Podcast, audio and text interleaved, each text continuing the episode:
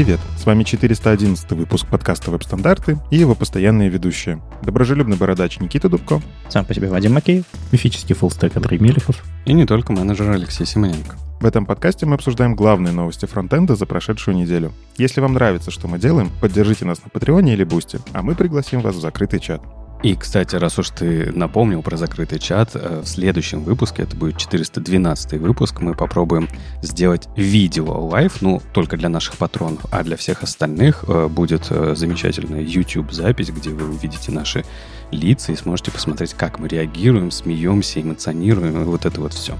В этом выпуске мы обсудим много всякого браузерного. Тут вышел Chrome 122, есть новости, что есть в самом Chrome, есть новости, что есть DevTools Chrome. А, заодно зацепим Chrome 123 бета. Там много всяких интересных новых вещей. Firefox 123 тоже Вадим принес всяких интересностей. А, Safari Technology Preview 189. Леша, наверное, что-то тоже нашел полезное для нас. Брамус написал интересную статью про то, как использовать Custom Highlight API. Посмотрим, как он издевается над э, всякими редактируемыми объектами в доме. И обсудим интересные вещи, которые происходят вокруг CSS-стандартов. Э, Тут вроде как Switch активно обсуждают, и конференции проходят, и новые приглашенные эксперты. В общем, есть новости и, в этой сфере.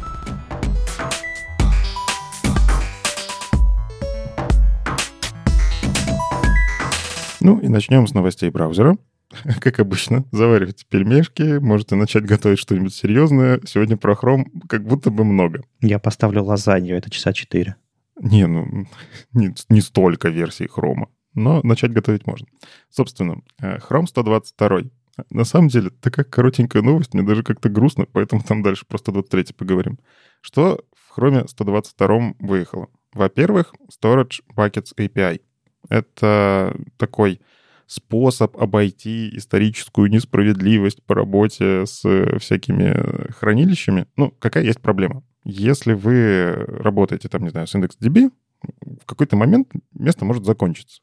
И как бы, а как проверить, что удалять, что не удалять? А никак браузер в какой-то момент решит, слушай, у тебя место закончилось, давай я тебе дропну просто твои данные. Может, они, конечно, были важные, но что поделать? Ну, знаешь, пользователь решил, вот, что ему не нужно столько места, у него там выделено это, если он в настройках это выделил. А если не решил, то операционная система решила, ну и так далее. В общем, давно обсуждали всякие способы выхода из этого, и поэтому есть, ну, например, persistent storage API, это попытка сказать, пожалуйста, не удаляй. А Storage Buckets API — это скорее про гибкость. Я могу сказать браузеру, вот смотри, вот это именованный storage, и я хочу, чтобы он был такой общий. То есть если ты будешь что-то дропать, вот дропай прям целиком.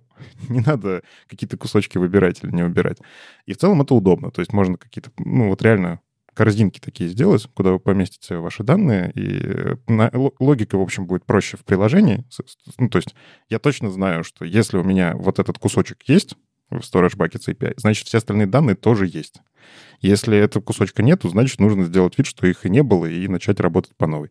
Ну, то есть с точки зрения кода, developer experience, прямо удобно. Для пользователя, соответственно, тоже будет меньше багов, связанных вот с таким неожиданным поведением. Потому что там опытные разработчики-то про это знают, что никогда не стоит доверять клиенту в плане хранилища локального. Но приходишь ты такой, а тут, оп, local storage у тебя что-то почистил, а как так? Я же я ж вчера только записал. Ну и из того, что еще можно такого интересного э, обсудить, это опция unsanitized внутри асинхронного clipboard API. В общем, в чем суть? Э, тоже с буфером обмена идет работа, постепенно эта API внедряется, причем в разные браузеры. Раньше у нас как было? Нужно было флеш снипет вставить, чтобы поработать с буфером обмена был синхронный буфер обмена, но тоже работал так себе. И вот э, Clipboard API, в общем, он позволяет все делать все больше и больше и больше.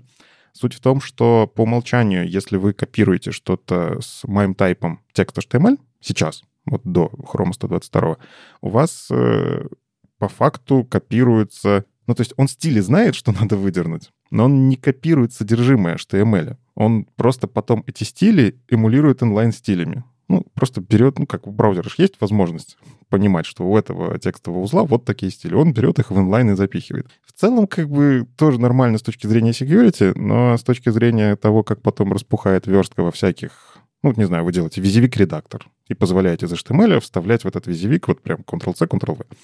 И он вставляет вот эту вот всю дичь, которая в онлайне, вы ее сохраняете на сервере, никак не обрабатываете. В итоге у вас страница превращается в просто ну, нечитаемое нечто.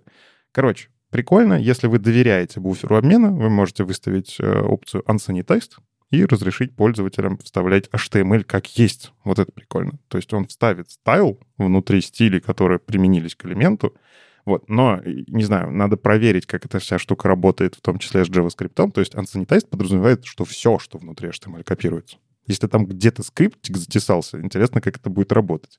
Но при этом CSS, кажется, выглядит нормально. Ну, короче, все равно всегда все обрабатывайте на сервере. Не доверяйте пользовательскому вводу. Если поставили unsanitized, ну, типа, на клиенте он себя скопировал, ладно, пускай страдает, а вот на сервере потом ему это не возвращайте.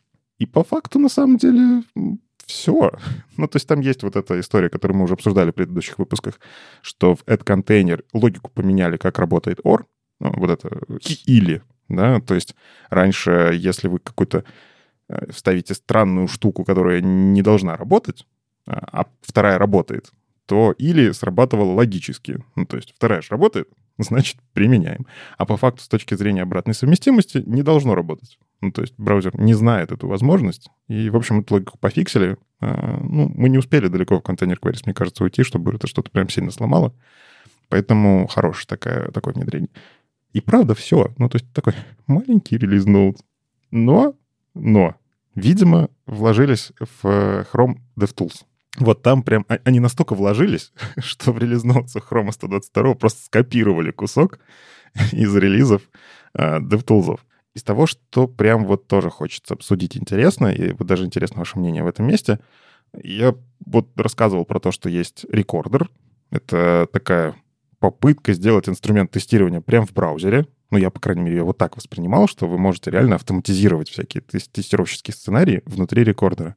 Так вот, у них появился не то, что магазин расширений, ну, по факту магазин расширений. То есть в Chrome Web Store появились расширения для рекордер, и их можно официально ставить. А это значит, что они, видимо, какие-то планы на это имеют. Это интересно. Ну, то есть можно внутри хрома написать свое собственное расширение, запаблишить его, с инфраструктурой какой-то вашей связать. Ну, то есть вокруг этого даже бизнес начать можно, можно строить, я думаю. open source какие-то уже есть. Я видел там даже веб-драйвер I.O., ну, то есть самый популярный Selenium. А что делают эти расширения-то? в рамках рекордера? Я заходил именно посмотреть в Chrome Web Store эти расширения. Все, что оно делает, это дает экспортировать. То есть вот это то самое трансформацию, которую мы с вами обсуждали, что было бы прикольно, если ты пишешь вот в формате рекордера, жмешь кнопочку, и он тебе делает для другого инструмента, ну там вот для того же веб-драйвера. В общем, мне нравится. Э, не надо руками ничего поддерживать. Теперь можно расширение вставить. Раньше это приходилось села и всякими делать. Ну, в общем, круто. Что еще? Сейчас, вот тоже, как я люблю, маленькое улучшение, улучшающее developer experience. Раньше действительно, когда вы в вкладке Network смотрели, у вас что-то упало, нужно было всегда кликнуть на эту строчку и посмотреть, а что-то упало, какая ошибка-то произошла. Ну, либо можно выставить там, они говорят, галочку Big Request Roast, который, ну, такой двухрядные рядочки, я, я их никогда не ставлю, потому что они сразу занимают очень много места, видно мало, неудобно, но тогда бы показывалось. Короче, они сделали так, что все, теперь всегда показывается. То есть либо мышку наведите, либо расширьте колонку статус, все будет видно. Опять же, маленькая история, но вот этот вот клик убирается, и мне так хорошо сразу.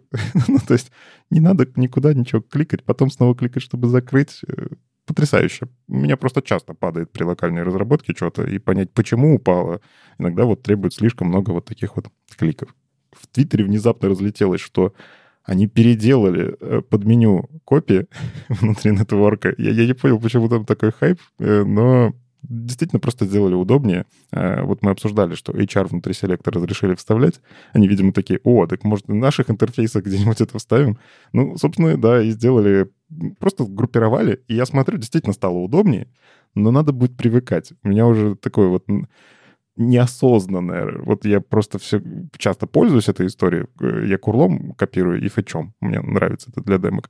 И я уже привык так. Вправо, вот чуть-чуть вниз, клик. Они взяли сейчас, переместили, мне теперь надо снова привыкать. Но как будто бы глаз понимает, что вот сверху это работа с э, непосредственно с одним урлом, в серединке это работа с HTTP телом, а, и дальше со всеми урлами. Ну, то есть В принципе, привыкнуть, я думаю, будет быстро. Из того, что вот прям тоже меня радует, внутри таймлайна во вкладке Performance э, всегда была проблема вернуться куда-то назад.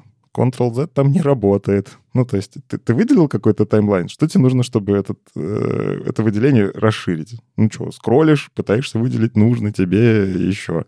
Они сделали прикольно теперь, когда вы зумите, там появляется кнопочка такая, ключик нажимаете, а, и у вас э, хлебные крошки появляются сверху. То есть вы можете переходить туда-обратно. Единственное, что меня смутило, я не могу переходить туда-обратно с сохранением истории. То есть я зазумил, кликнул, у меня такой, оп, хлебная крошечка на предыдущем состоянии сохранилась, и появилась новая. Я снова зазумил, кликнул, снова появляется новая хлебная крошечка. Возвращаюсь на предыдущую, и вот та, которая последняя создалась, она теряется. Вот, вот это, не знаю, наверное, мне было бы удобно, если бы эта штука все-таки сохранялась, потому что я хочу туда-сюда бегать. А, но вот прям я понимаю, я буду точно этой штукой пользоваться, мне очень нравится. Ну и заодно в перформанс они стрелочки нарисовали. Давно было пора. Это тоже такое маленькое приятное улучшение. Что за стрелочки? А, давным-давно, на самом деле, уже появилась во вкладке Performance и вкладке Network тоже а, называется Initiator. Ну, в общем, когда какое-то событие срабатывает после чего-то, Chrome подсвечивал это разными неудобными способами, но можно было посмотреть, откуда пришло это событие. А, я во вкладке Network постоянно пользуюсь, ну, типа, запрос за каким-то ресурсом произошел вот в этой JavaScript функции. А, в JavaScript тоже это можно было посмотреть, а, но для этого надо было кликать, там, проваливаться, искать, и, в общем, неудобно. Сейчас они сделали классно, стрелочка ведет. То есть у вас есть функция, которая вызывает, например, request animation frame. И дальше там что-то зависло, вы хотите отдебажить, а где же этот фрейм отрисовался? Ну и вот стрелочка покажет тот самый фрейм, прям вот, вот в этом, э, как это называется, диаграмма, где все это рисуется. Я все время забываю правильное название. Ну, в общем, где много-много горизонтальных рядочков. И у вас стрелочка придет ровно в тот э, кадр, ровно в тот callback, который вы хотите отдебажить. Вот такая маленькая штучка, но, блин, короче, я, походу, больше теперь дебажить буду, потому что, ну, удобно становится, это же ну, клево. Ну, из полезных мелочей — я, кстати, думал, что она давно есть, но потом вспомнил, надо меньше сидеть в Chrome Canary с включенными всякими экспериментальными флагами. Ну, в общем, View Transition, если вы играете с View Transitions API, в DevTools теперь можно его редактировать как псевдоэлемент, ну, то есть как before, after вы раньше могли делать. Вот View Transition долгое время нельзя было, ну, потому что браузер не знает, что это такое. Вот, я просто действительно сижу в канарейке, меня это давно есть, вот, как только View Transitions появился. Сейчас это можно нормально редактировать в вкладке Styles. Тут э, интересный Джен Симмонс э, в Мастодоне спросил, ребята, а кто использует уже Vue Transition, покажите ваши примеры, там, демки, еще что-то такое. И я такой, да, вот, Джен, я вот год назад запилил себя на сайте Vue Transition, как только там Chrome Canary вышло. А было бы прикольно попробовать в каком-то другом браузере. Моргаю так, винк-винк. А потом такой, подожди, наверняка уже в Technology Preview есть. Действительно, можно пойти в Technology Preview 189, 188, в общем, последний Safari, и включить в настройках Vue Transitions я включил, открыл свой сайт, и ничего не происходит. То есть там нет никаких префиксов, там нет ничего, но вот то, что работает в Chrome Canary, и то, что я вкрутил год назад, э, самую раннюю реализацию, она пока в Safari не работает, хотя настройка включена. Надо посмотреть, может быть, синтаксис поменялся, или там название, или еще что-то такое, но просто я сделал под конкретный браузер, как прогрессивное улучшение. И вот прямо сейчас не работает, так что нужно посидеть, подебажить. Это да. Я, кстати, посмотрел твой комит, у тебя там какие-то странные метатеги и спецификации, которые пока нигде, даже в Chrome не работают. Но я видел их в спеке. То есть ты сделал все правильно по спеке, но ни один браузер пока это не реализует. Нет, в Chrome, по-моему, они работают, эти, эти метатеги. Ну, ну ладно, надо, надо разбираться. А им, им CSS достаточно. Вот тот CSS, который у тебя в том комите, э, его хватает для того, чтобы это все завелось. Нет, не-не-не. Э, метод тег нужен для того, чтобы браузер на, на уровне парсинга HTML еще заранее, ну, как viewport, по сути, понял, что на эту страницу нужно как-то по-другому перейти, что-то такое. Ну, короче, да, опять же, для наших слушателей, что мы тут комит какой-то обсуждаем. Дело в том, что View Transitions э, API сейчас находится в статусе работы только single page application, а метатек, который использовал Вадим, он уже заранее залез в спецификацию multi-page application, которая там где-то глубоко за флагами. Ага, ну да, да, да. Chrome же зашипил именно multi-page версию уже. Они там экспериментируют, но шипом это назвать еще странно, но оно такое не работает. А, окей. А, все. А, то есть в Safari внедрены, внедрены э, CSS и JS на API. Вот почему не работает. Да что ж такое? Вот, тебе нужно просто свой сайт превратить в SPA. Но я знаю, что ты так не будешь делать. Ну, вот кидаешь полтора мегабайта бандла JS, и все, и Vue Transition начинает работать. Не-не-не, э, у Chrome вот это Labs, которые они там всякие демки делают, у них есть скрипт буквально на 100 строчек JavaScript, который эмулирует полностью SPA из MPA. Ну, там, правда, сверху написано «Don't use it in production, please». Dangerous. Не лезьте сюда, пожалуйста. Он, короче, просто фетчит любой клик в ссылку, он фетчит и заменяет body. Такое себе. Ну, тоже же SPA. Ладно, давайте вернемся в DevTools. Вот хочу вам сказать, ребят, началось. Началось страшное. Вот мы только привыкли, что под мобилки надо тестировать. PWA выпиливают из Гугла? Не-не-не, подожди, рано. Короче, в DevTools, там, где вы сможете выбрать, э, в каком э, смотреть разрешении, устройства вот эти, там, э, iPhone XXL, какой-нибудь Nexus очередной, добавилась возможность посмотреть сайт, когда он как-то, я даже не знаю, в схлопнутом состоянии, как это объяснить? Foldable. Foldable устройства, вот эти, которые А-а-а. схлопываются. Экран вроде целый, ты его схлопываешь, а там два экрана. Так вот, в DevTools завезли возможность симулировать folded состояние и не folded. Причем сразу добавили а, устройство Asus ZenBook Fold, можно на нем попробовать. Для чего это надо? На самом деле, ну, во-первых, приготовиться к тому, что скоро придется верстать еще и для этого. Ну, то есть сразу для двух экранов, хотя это один экран. А во-вторых, есть CSS э, псевдоклассы, которые, позв... даже не псевдоклассы, это медиавыражение, насколько я помню, которые позволяют определить, в каком состоянии сейчас мы находимся и как на это среагировать. Поэтому это реально полезная такая история. А мы сейчас говорим про вот этот вот, э, posture. Это, это что? Это медиа? Это это какой-то атрибут, это, это какой-то веб-манифест, это вообще где задается? По-моему, это медиа-фича, да? А с там вообще все интереснее. А, ну, короче, да, это спецификация, продвигаемая, насколько я помню, Microsoft по понятным причинам. У них есть foldable устройство.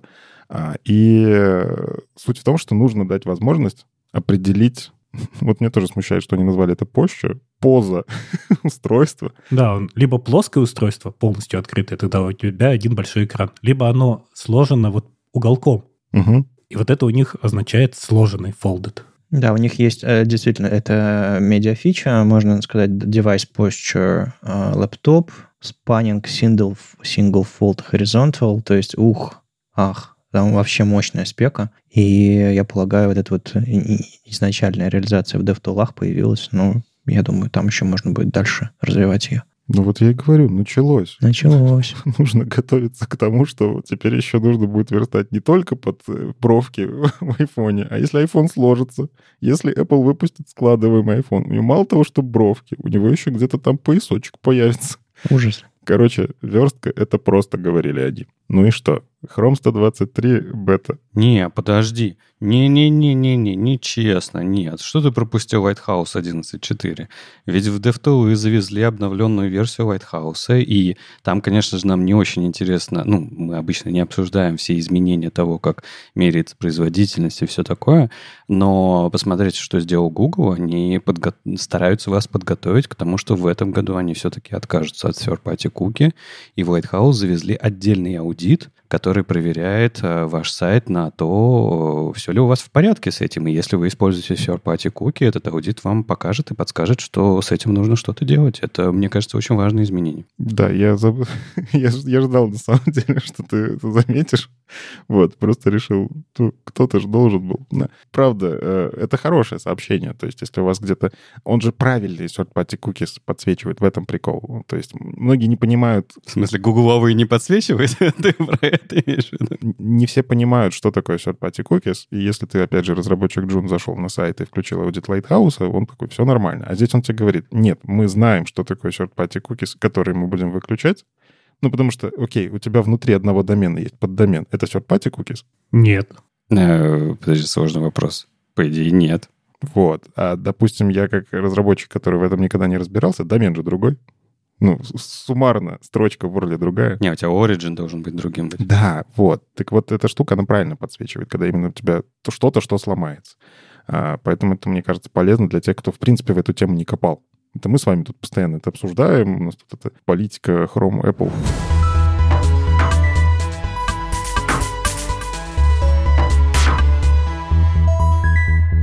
Ну что, все-таки Chrome 123 бета. Все-таки успею я лазанью приготовить. Да, продолжай, Никита. А вот там, кажется, как раз-таки они готовятся, что-то такое прям вкусное, классное. Начнем с CSS. Функция Light Dark. Это такой альтернативный способ создавать темные светлые темы. Почему я называю альтернативный? Потому что мне, допустим, эта функция вообще не нужна. Я так уже научился работать с темными светлыми темами. Ой, ну, ну тебе и нестинг не нужен. Ну, это правда. Ну, я скорее про что? Светлая и темная тема, ну, как подходишь, может быть два. Вы можете через медиа выражение понять, что темная тема, подгрузить нужно CSS и все переопределить. Ну, вот тебе и темная тема. А функция Light Dark, она работает немножко по-другому. Она, собственно, работает, если что, с э, цветами. Э, и вы через запятую указываете цвет для темы Light и цвет для темы Dark. Все. Ну и приятно здесь в том, что если вы не готовы полностью вложиться в разработку полноценной темной темы, ну, отдельной темы, скажем так, некоторые сайты сразу изначально только темные темы, а светлые у них нет, бывают такие. Короче, вы не готовы вложиться в отдельную тему, но хотите какие-то элементы интерфейса все-таки начать с ними работать более правильно. Ну, вот есть такие острова внутри сайта, которые важно, чтобы работали более правильно, чем все остальные куски. А можно уже вот таким вот хитрым образом прикручивать Light Dark.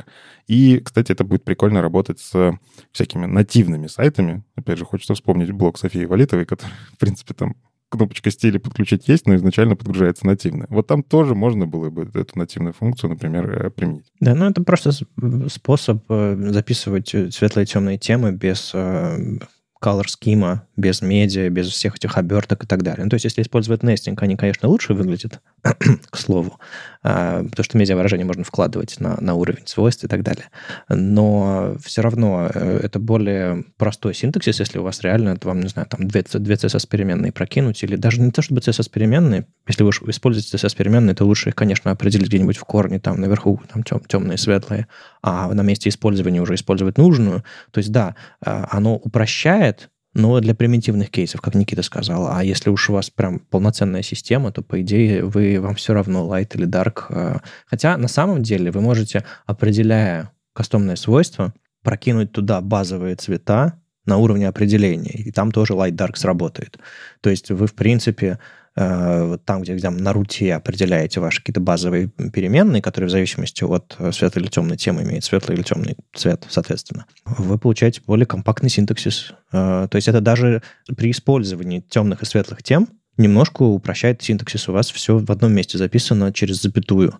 И главное, что это довольно-таки легко фалбэчится. То есть какой-нибудь post плагин, наверняка уже существующий, разворачивает это в AdMedia, сравнительно легко. Так что надо посмотреть, как там поддержка с PostCSS плагинами, слайд, слайдинг CSS. Знаете, по-моему, был... Во! Вот где я видел. По-моему, Lightning CSS буквально на днях вчера или позавчера это зарелизился. То есть он будет вам э, разворачиваться. Там есть еще дополнительные фичи. В общем, почитайте у них в документации, э, во что, что куда во что компилируется. И, в принципе, можно уже, э, опять же, PostCSS плагин или Lightning CSS э, использовать в ваших э, кодовых базах как э, упрощение синтаксиса. Я вот и в прошлый раз говорил, и сейчас еще раз скажу, что очень странно, что они ограничиваются двумя темами как только у меня появляется рядом еще высококонтрастные, мне все равно придется все это сделать ну, так, вербозно, как раньше. Ну, простые задачи хочется решать просто, сложные задачи хочется иметь возможность решать. Мне кажется, это очень правильный принцип. То есть ты можешь сделать, как тебе нужно, она будет решаться просто, но если ты, у, тебя, у тебя всего лишь светлая или темная тема, почему бы нет? Мне кажется, тут подойдут switch-кейсы, которые тоже прорабатывают спецификации CSS. Если уж они появятся, это вот как раз установил CSS-переменную, о, кстати, там же можно будет контейнер, стайл, вот прокинуть CSS-переменную, в зависимости от этого, что-то там какой-то тоглер сделать и свич-кейсом установить цвет. Жуть, что нас ждет. Да-да, что с CSS происходит? Бедные хайлайтеры CSS. Не, об этом мы позже поговорим про хайлайтеры, да. Из таких еще э, важных вещей, которые могут пригодиться, дисплей э, мод Picture in Picture появляется. Это, ну, если что, можете понять, что вы находитесь в контексте, через AdMedia тот же самый, э, что вы находитесь в контексте картинки в картинке. Мы говорили про то, что в Chrome затаскивает потихоньку возможность, в принципе, сайт вставить в этот режим целый. И ну, нужно понимать сайту, где он открылся. Это, кстати, странно, что сразу этого не было. То есть он сейчас пока что... Все такие демки, они работают по AdMedia, они такие, ой, у нас там высота маленькая, э, ширина маленькая, давайте думать, что мы в Picture-in-Picture. Ну, в принципе, нормально, адаптивность так и работает. Но для Picture-in-Picture можно будет прям сильно подстроиться и понимать, что мы в этом режиме полностью переделать интерфейс, например, почему бы и нет. Align Content тот самый, который еще один способ центрировать элемент. Сколько их уже в CSS? Ну, еще один появился. Э, теперь можно align контент для блочных элементов. Какой вопрос теперь на собеседование задавать? Это же, ну, реально одним свойством теперь можно делать. Ну, align контент — это для тех, кто флексами или гридами редко пользуется, это, это по вертикали. Justify по горизонтали, а по флексам по вертикали, если вы там направление оси не поменяли, о господи. А, так вот, эм, это просто способ. Э, раньше в ячейках таблицы мы использовали, в этом месте нужно посыпать песочком немножко. А раньше мы в ячейках таблицах могли использовать vertical align свойства, и там контент реально по вертикали центрировался. И вот теперь мы можем использовать CSS свойство align контент, он будет работать и в дивах, и в таблицах, и где угодно. Нужно, конечно, куча тестов, я думаю, написать и проверить, что это реально везде работает, но а, потихоньку сейчас браузеры собираются раскатывать а, поддержку этого везде. И даже есть отдельный блокпост Рэйчел Эндрю на эту тему. А, и вроде бы как они все это тестируют в бете и предлагают вам посмотреть на, на ваши сайты, чтобы они не развалились. Еще одно мощное свойство — sizing. Вот его я тоже прям жду. Это возможность сказать какому-то инпуту, текстере, собственно, можно сказать.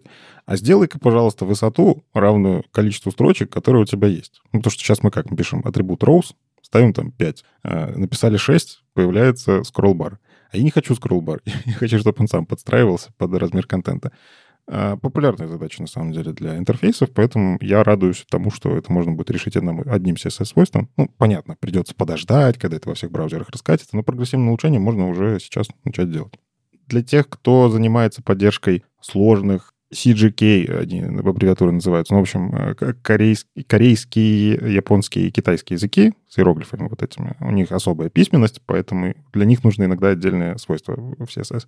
В общем, текст spacing trim, а, там что-то сделали, связанное с пунктуацией, но я настолько плохо, к сожалению, своему понимаю, как там это все должно правильно работать. В общем, если вы работаете с таким сайтом, посмотрите обязательно, что это за свойство. Кажется, оно будет вам полезно для правильной типографики вот с такими иероглифами. Опять же, вернемся к View Transition. Появилась возможность блокировать скрипты. Вы спросите, а как это связано с View Transition? В общем, вы можете написать скрипт blocking render и говорите таким образом браузеру, вот этот скрипт блокирует рендеринг. Вот в этот момент останавливай все свои процессы, ничего там свое прогрессивное не делай. Потом, когда скрипт закончится, вот тогда начинай. Для чего это нужно? В первую очередь это нужно для модулей, которые все-таки асинхронны по своей сути, и нужно для тех самых view transitions для multi-page applications. То есть, если мы говорим про SPA, там в целом как бы какая разница? Ты все равно все JavaScript управляешь, там промисы есть, в общем, с этим поиграться можно. А если ты хочешь новую страницу загрузить, тебе нужно браузеру сказать, вот анимации начинай, вот после этого момента. То есть не рендери ничего, не пытайся анимировать э, неотрендеренное нечто месиво. Вот скрипт выполнится, тогда рендери. Это, конечно, осознанная пауза, которая будет, наверное, ну как, была там статья про то, что, в принципе, все эти view transitions, они ломают э, прогрессивный рендеринг внутри браузера, потому что, а что делать с новой страницей, если это новая страница? Там же браузер столько всего умеет, чтобы чуть-чуть это загружать. А мне нужно анимацию до финального состояния. Как тут быть? Ну вот это, собственно, одна из спецификаций, которая позволяет браузеру не трать такты на рендеринг. Вот э, подожди, пока выполнится, и после этого рендери. А за пределами View Transition это где-то может быть полезно? Вы, вы чувствуете, что в какой-то другой ситуации это может сработать в пользу? Ну, мне кажется, это какой-то уже такой супер-тюн перформанса. То есть, наверное, это можно где-то применить и в SPA в том числе. То есть я хочу сделать так, чтобы у меня ничего не рендерилось. Я очень сильно слежу за метриками Core Web Vitals. И вот этот э, атрибут вставляю ровно для того, чтобы прям вот чуть ли не потактово управлять браузером. Ну, там, там всякие там async, defer, э, что там еще какие есть штуки, связанные там с загрузкой, с, блок, с, с, с блокировкой исполнения. Э, и вот сейчас блок, blocking render. Это вроде все, да? Три способа управлять, э, не знаю, исполнением и свя- связью JS и рендеринга. Ну, type модуль тоже влияет, на самом деле. Ну, да. Он по умолчанию, что он там делает подразумевает, что он async? Вот, кстати, не помню. У меня все сборщики делают. Как грустно. Ну, в общем, да, это дополнительная возможность. Я не думаю, что намного кому нужна, правда. Это скорее, даже с теми же View Transitions, там скорее появится какая-то абстракция. Уже есть библиотека, Velvet называется, которая берет вот это все в себя, она все эти абстракции добавляет сама. Ничего делать не надо. И Astra тот же самый, который Google контрибьютит. Я думаю, они просто в какой-то момент сами у себя подтюнят, чтобы у них были классные вот эти переходы. Но знать про это, мне кажется, полезно. Когда ты смотришь, э, что тебе фреймворк выдал, такой, а что это вообще за атрибут? Как он работает? Вот, э, как минимум, если вы веб-стандарты слушаете, теперь знаете. Тут в целом, а, на самом деле, очень большие релиз-ноуты с э, большим количеством всякого и работы с медиа, с навигацией. Но я вот раскопал еще две таких интересных вещи. Появился client hint sec thua form factor. Это, в общем, браузер может сказать, я запустился с планшета или я запустился с мобильного телефона. При этом это именно то самое, чего мы во многих статьях обсуждали, что как будто бы невозможно сделать при помощи от медиа и попыткой определить, есть ли курсор. Ну, то есть, когда вы пытаетесь медиа-выражение, вы пытаетесь как по каким-то приемчикам, зная, что курсор здесь поддерживается, но при этом у него маленькие размеры, значит, может, это пользователь просто так как окошко выставил, в общем, а, или это мобильная верстка, непонятно. Так вот, этот client hint браузер сможет сказать, я точно знаю, что я на мобильном устройстве. Ну, хотя если он будет в эмуляторе, то он будет врать, но это все равно будет мобильное устройство внутри десктопа, но вести-то оно себя будет как мобильное устройство. Ну, то есть тебе не нужно парсить user-agent и пытаться догадаться, что это, где это. Это всегда плохая идея обычно. А, но если ты берешь вот этот э, форм-фактор, прикладываешь к нему э, размер viewport, ты, ты, в принципе, можешь понять, это у тебя окошко в сплите, это у тебя окошко в полную ширину, на каком устройстве оно, э, соответственно, какие возможности этого устройства. Ты можешь, э, ну, слишком глубоко не копать, наверное, типа там сейчас мышка подключена или тач, еще что-то такое, но там кур курсор, там Course или Fine тоже можешь нащупать, то есть с разных сторон, используя разные там медиа-фичи или вот эти вот новые заголовки, ты можешь получить э, картину, примерно откуда к тебе пользователь зашел. Но, угу. повторюсь, эм, я много раз об этом говорил в этом подкасте, и как бы это уже традиция. Не пытайтесь э, думать, что в вебе у вас есть контроль, как у разработчиков пользователи всегда что-нибудь новое придумывают, что и вы, вы, окажетесь, вы окажетесь в неудобной ситуации, что типа он поресазил окошко, он перевернул планшет вертикально, он зашел в эмуляторе, он от, открыл на десктопе и поресазил окошко и подключил туда еще что-то такое, тыкает в свой экран пальцами, хотя это десктоп. В общем, количество вариаций сильно больше. А есть еще uh, no-name, всякие планшеты, которые еще прикидываются десктопами, хотя там на самом деле планшетный форм-фактор. Uh, будьте осторожны. Не думайте, что у вас, как на нативных платформах, вы спросили, получили ответ и делаете строго так. Всегда готовьтесь к тому, что механика вот эта вот вся uh, не сработает, э, и контроля в вебе нет. Есть техники, которые позволяют давать фалбеки Э, техники, которые позволяют допускать, что это может быть любое, что эта штука может быть отрендерена на чем-то другом, на том, на чем вы ожидаете. То есть прогрессивно улучшайте experience. Базово рендерится в любом браузере с любым viewport, а дальше, если вы что-то определили, добавляйте к этому всякие дополнительные штуки.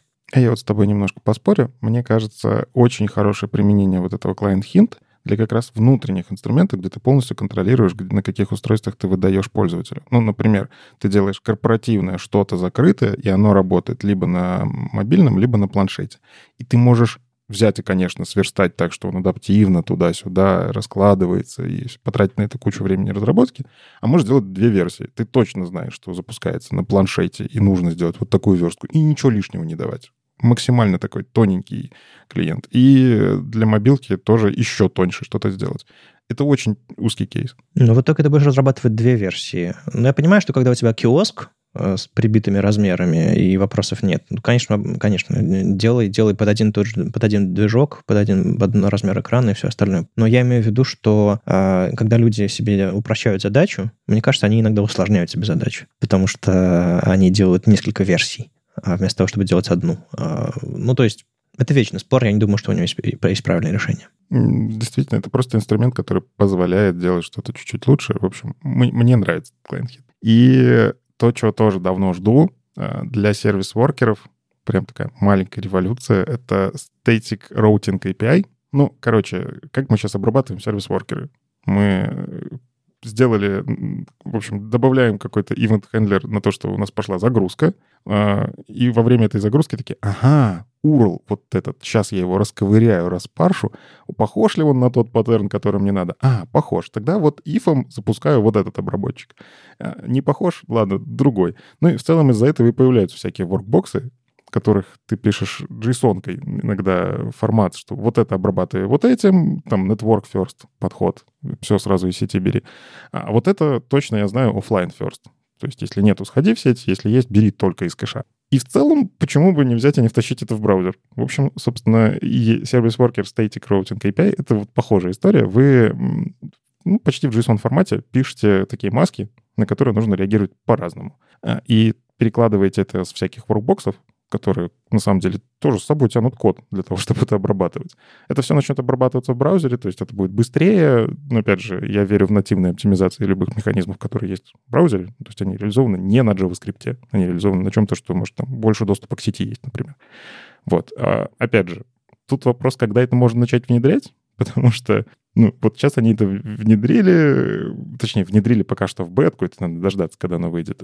Могу ли я уже на это переходить? Нет, не могу. Пока еще придется жить э, в старом мире, но тоже можно попробовать это как-то хотя бы поизучать. Может, вам чего понравилось, чего я не заметил? Ну, не то чтобы понравилось, но стоит точно а, обратить внимание, это на import assertion, да, потому что import assertion для модулей был добавлен в 91-м хроме, и был добавлен как раз-таки со старым синтаксисом. А в итоге этот, этот синтаксис а, переделали. Ну, тут нельзя сказать задеприкейтили, потому что аспект еще не вышел. Вот, поэтому тут Хорм просто ну, слегка поспешил, да, как, э, как когда реализовывал это все. А сейчас а, туда э, запилили уже обновленную спеку, да, это, ну, по сути, у вас вместо слова assert э, добавляется слово viz, одно на другое меняет, все работает. И это возможность у вас загружать э, не только JS-модули, но и по как таким же способом, как JS-модули вы загружаете, загружать сразу же другого типа данные. Например, э, в первую очередь э, идет речь про JSON. То есть вы импортите какой-нибудь JSON-файл, вы получаете сразу же готовый объект. То есть вы проходите стадию валидации этого всего, парсинга этого всего и превращения в объект. Это зарелизили, просто если вы это использовали у себя, то нужно обратить внимание, что... Я, кстати, не знаю, оставили ли э, старый синтаксис или, или его выпилили, вот, но важно как бы поменять, наверное, на новый синтаксис и уже как бы с ним жить. Ну что, я думаю, уже и пельмешки, и чаечек все закончилось. Можно послушать про другие браузеры, да? Есть такое, да. У нас сегодня абсолютно браузерный выпуск, а, но, может быть, мы что-нибудь про другое успеем поговорить ближе к концу. Или нет, как пойдет.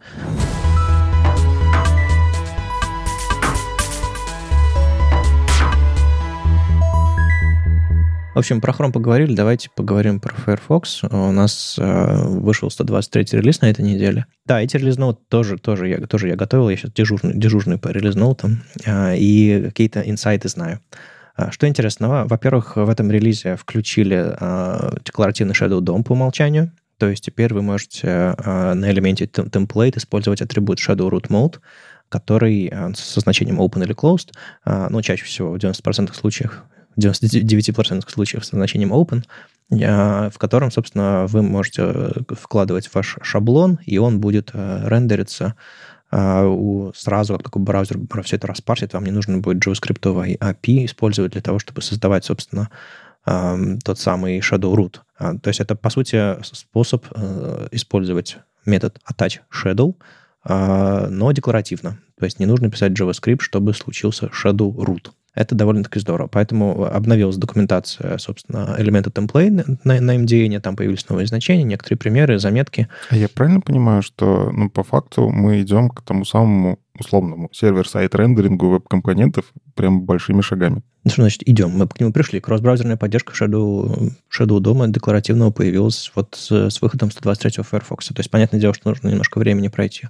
прежде чем это поддержится во всех раскатится во все браузеры, займет достаточно большую долю на рынке, но в целом, да, у нас есть возможность э, сервер, сервер доставлять компоненты, которые имеют свое содержимое, все, все эти вот эти потроха прямо с сервера приходят, и JS для его инициализации не нужен. JS может быть нужен для его улучшения, чтобы добавить функциональность и так далее, но именно вот изначальный рендеринг э, сможет по всем правилам э, произойти декларативно.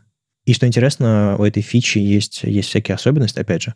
Э, когда документацию пишешь, раскапываешь. А, дело в том, что если вы возьмете JavaScript, уж не знаю, там, используете create элемент какой-нибудь или там inner.html и попытаетесь создать темплейт Shadow Root Mode Open, например, из JavaScript, у вас ничего не получится. У вас Shadow Root э, не создастся. Дело в том, что Shadow Root Mode на элементе template — это фича HTML-парсера. То есть, если вы пытаетесь сделать это на JavaScript, оно не сработает. Оно должно происходить именно во время парсинга. Если браузер видит Shadow Root Mode атрибут, он берет этот элемент template, убирает его из дерева и не рендерит. Он его заменяет содержимым вашего элемента. Там происходит некоторая некоторая магия на уровне парсинга, и э, в зависимости от этого атрибута, есть он или нет, элемент template ведет себя по-разному. То есть у него появляется две, два режима рендеринга. И это очень важно понимать. Собственно, вот я в, в документации добавил несколько параграфов на эту тему. Почитайте э, на MDN описание элемента template. То есть надо разобраться, как элемент template работает по-другому. Его реиспользовали для новых задач. У Никиты сейчас были большие глаза и задумчивое лицо. Я просто, ты, ну, ты только разбираешься, как браузер работает с CSS. Вроде в CSS-парсер разобрался. А тут Вадим такой, а вы знаете, что HTML-парсер влияет на дом API? Что? Да-да-да. Я, я на самом деле это заметил, потому что есть демки, которые там рендерятся с помощью, с помощью React э, вот у нас на MDN. И я заметил, когда вставлял демку Shadow дома, Shadow Root вот этого э, декоративного Shadow дома, что они не работают. Я такой, а, я использовал демки, которые просто из iFrame подгружают там э, примеры, потому что не сработало. В общем, нюансики. Э, когда еще в этом разберешься? А, что еще интересного? А, есть такие API в JavaScript, которые, ну, скажем так, неточные или сложные, я бы сказал. Они парсят что-то и пытаются достать оттуда какие-то данные. Например, вот есть date parse, вы туда прокидываете какие-то, не знаю, даты, например, и браузер пытается понять оттуда, что там появилось, э, что там было, и из этого сделать какой-то объект, э, какую-то ну, репрезентацию, которую можно потом в коде дальше использовать. Да-да-да, ты, ты говоришь как раз-таки про то, что пофиксили э, разные не, необычное да, поведение в date parse. Но у меня тут просто хочется, раз уж ты здесь, э, и ты можно сказать, один из представителей браузеров, спросить, а, а идет ли где-то имплементация temporal объекта, потому что date он испорчен как бы уже все, с ним ничего не поделаешь. На самом деле там исправляя вот эти вот баги, не исправляя, глобально ничего не поменяешь, потому что date, ну, у него проблемы, вот, и мы его закрываем все разными библиотеками, которые пытаются эти проблемы решать. А Temporal — это как раз-таки э, та спека, которая, э, напомню, да, уже находится довольно давно на третьем уровне, то есть браузеры должны имплементировать. Но на самом деле ни в одном браузере я не вижу, или я не помню, что я вижу, а, имплементации или движения туда. Вот. А на самом деле очень его хочется. Очень хочется, потому что хочется выкинуть все эти э, библиотеки, которые нас спасают от разных проблем работы с, дан- с датами, и уже использовать что-то нативное. Я не знаю, ведется ли сейчас активная работа над Temporal. А я знаю, что спека сложная, и браузеры не просто так э, не могут к ней подойти. Ну, то есть это условно вот этот date это у нас э, XHR, XML HTTP request, а, не знаю, temporal это fetch. То есть это ну, две разные большие спеки, они по-разному uh-huh. подходят к, к решению одной и той же задачи. Это прям вот все выбросить и переписать заново. Но ты вспомни, сколько лет ее разрабатывали как спеку, сколько лет э, договаривались, что мы хотим от нее. И, видимо, время еще не пришло. Я точно не видел temporal в интеропе в этом году, так что, ну, я бы не стал задерживать дыхание а, и ждать, пока оно будет внедрено вот прям вот скоро-скоро. А, нет ничего плохого в том, что пофиксить date parse или еще что-нибудь такое, потому что как бы старые, старый код, старые библиотеки никуда не деваются, а нового, да не то, что никуда не деваются, мы просто пока нового не дождались. Да-да-да. Э, нет, тут нет претензий в то, что вы это фиксите. Нет, дело, да, в том, что типа движение не видится, а знаешь, и правда такая большая вещь, которую как бы очень долго э, договаривались мы, и вот не видно как раз-таки той самой прозрачности, да, в движении по ней, потому что наверняка она идет. Просто, наверное, еще пока рано говорить о каких-то результатах первых. Но хочется, хочется. Леш, доживем. Будет, будет. Увидим мы на своем веку temporal в браузерах. Я верю, верю. А, но пока нет, вот, собственно, тот самый парсинг а, и фиксит. Ну, как фиксит? Вот я, честно, смотрю на это, и то, что они это привели в соответствие к хрому, Не говорит мне, что они его пофиксили. Уж лучше бы возвращали, как и раньше, некорректные даты, когда они берут 31 апреля, у них превращается в 1 мая. Ну как, э, на мой взгляд, э, лучше написать э, веб-платформ тесты, и чтобы во всех браузерах все работало одинаково, чем договариваться и потом, глядя на, не знаю, использование этого дейт-парса в кодовых базах в интернете, приходить к какой-то несовместимости. То есть лучше выбрать, если API давно используется, э, вы получите небольшую несовместимость в итоге, и этого хотелось бы избежать. Да, но в спецификации это было никак не сказано, что делать с таким переполнением. Ну да, да. Chrome да. сделал так, два браузера сделали иначе, сейчас сделали как в Chrome. Но вот для меня, как для программиста, это все выглядит не очень хорошо. То есть я не понимаю, почему на 31 апреля я не получаю ошибку. Ну, все-таки, видимо, договорились о, о чем-то, о компромиссе. То есть я понимаю, что со стороны это может выглядеть странно, но когда мы э, приходим к подобным э, вещам, не описанным в спеке, э, я абсолютно уверен, что это не просто Chrome молча внедрил так, все остальные браузеры молча внедрили так, потом поняли, что несовместимы, и также молча внедрили, как в Chrome. Скорее всего, это э, долго и активно обсуждалось, и зная как бы инженеров Firefox и читая какие-то внутренние, внутренние трейдики, я понимаю, что никто за Chrome просто так не собирается идти. Все смотрят, насколько адекватно это решение, и насколько оно помешает, пом- поможет разработчикам и все остальное. То есть я уверен, что была дискуссия, я не видел ее сам, но какое-то решение нужно было выбрать, и это дело не только в том, насколько красивый API, повторюсь, а еще дело в совместимости, в совместимости с существующим кодом. Иногда некоторые решения уже поздно принимать. Ну, я тоже да, дам комментарий больше не про позицию браузеров, наверное, а для наших слушателей, потому что если вот здесь в примере указано 31 апреля, то это на самом деле не такая проблемная, а вот есть более серьезные проблемы. Это 28 февраля и 29 февраля. И тебе, чтобы в парсер это отдать, нужно всегда сначала убедиться, а вообще сегодня какой год високосный или не високосный, иначе ты получишь... У тебя же парсер, правильно Андрей говорит, он тебя не ругается. Он тебе всегда отдаст валидную дату, но она, эта валидная дата может быть абсолютно неверной по, по сути своей да, потому что ты не учел. Это проблема. Есть еще и другие проблемы с парсером. Например, что у него месяц всегда первым идет. Даже если ты берешь э, русскую нотацию, да, это через точки, где месяц второй. Ему же все равно он все равно месяц вставляет первым, если как бы может его распарсить. Если туда вставишь 13, он упадет. Ну, как бы потому что нет такого месяца первого 13. И это тоже проблема. На самом деле, я почему говорю про дейт, что его поздно спасать? Его реально поздно спасать. Это, это как бы все. Там и с э, мутабельностью данных проблем. Ну, то есть это как бы все. Но я согласен, у нас есть важная позиция, что веб ломать нельзя, а написано очень много под э, date-объект.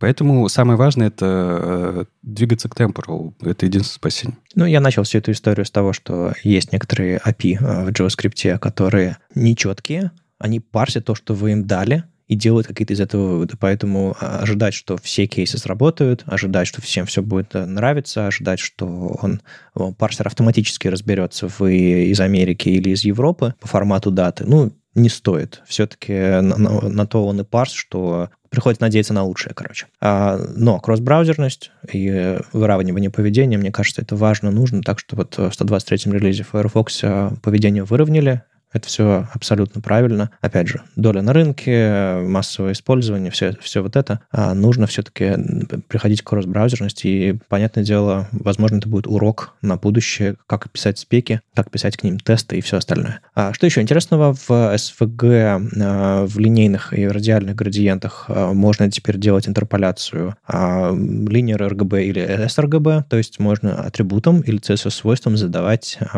способ интерполяции, как, собственно, этот градиент будет рассчитываться, потому что, ну, как один цвет переходит в другой цвет, это не просто какой-то один алгоритм есть в зависимости от цветового, цветового пространства. А градиенты будут выглядеть совсем по-разному. Я думаю, вы видели все эти демки, где там от, от, не знаю, от синего в желтый или там от красного в зеленый, как градиенты идут, и насколько много грязи по дороге, а, и совершенно не не тех цветов, которые мы ожидаем. Вот тут появляются новые значения, которые, возможно, а, позволят вам получить результат, который вы ожидаете. Что интересного и выкопал я из этого, из, из этого пока документация писалась. Дело в том, что свойство CSS на color interpolation нет ни в одной CSS-спеке. Это вообще атрибут SVG-шный, который а, вот прям как инлайновый атрибут в SVG можно задать, но есть еще CSS-ное свойство. Так вот, это CSS-ное свойство описано исключительно в SVG-спеке, а, и нет ни одной CSS-ной спеки, которая его определяет. Но, тем не менее, во всех браузерах он, по-моему, работает. А, вот есть такой вот э, сиротинушка такое вот CSS-свойство, которое пока ни одной спеки для него CSS на отдельно не написали. И оно, скорее всего, попадет в какую-то спеку, не знаю, там, CSS Colors Level 8 или еще что-нибудь такое когда-нибудь, но пока вот, вот так вот. Э, это тоже интересная, интересная штука.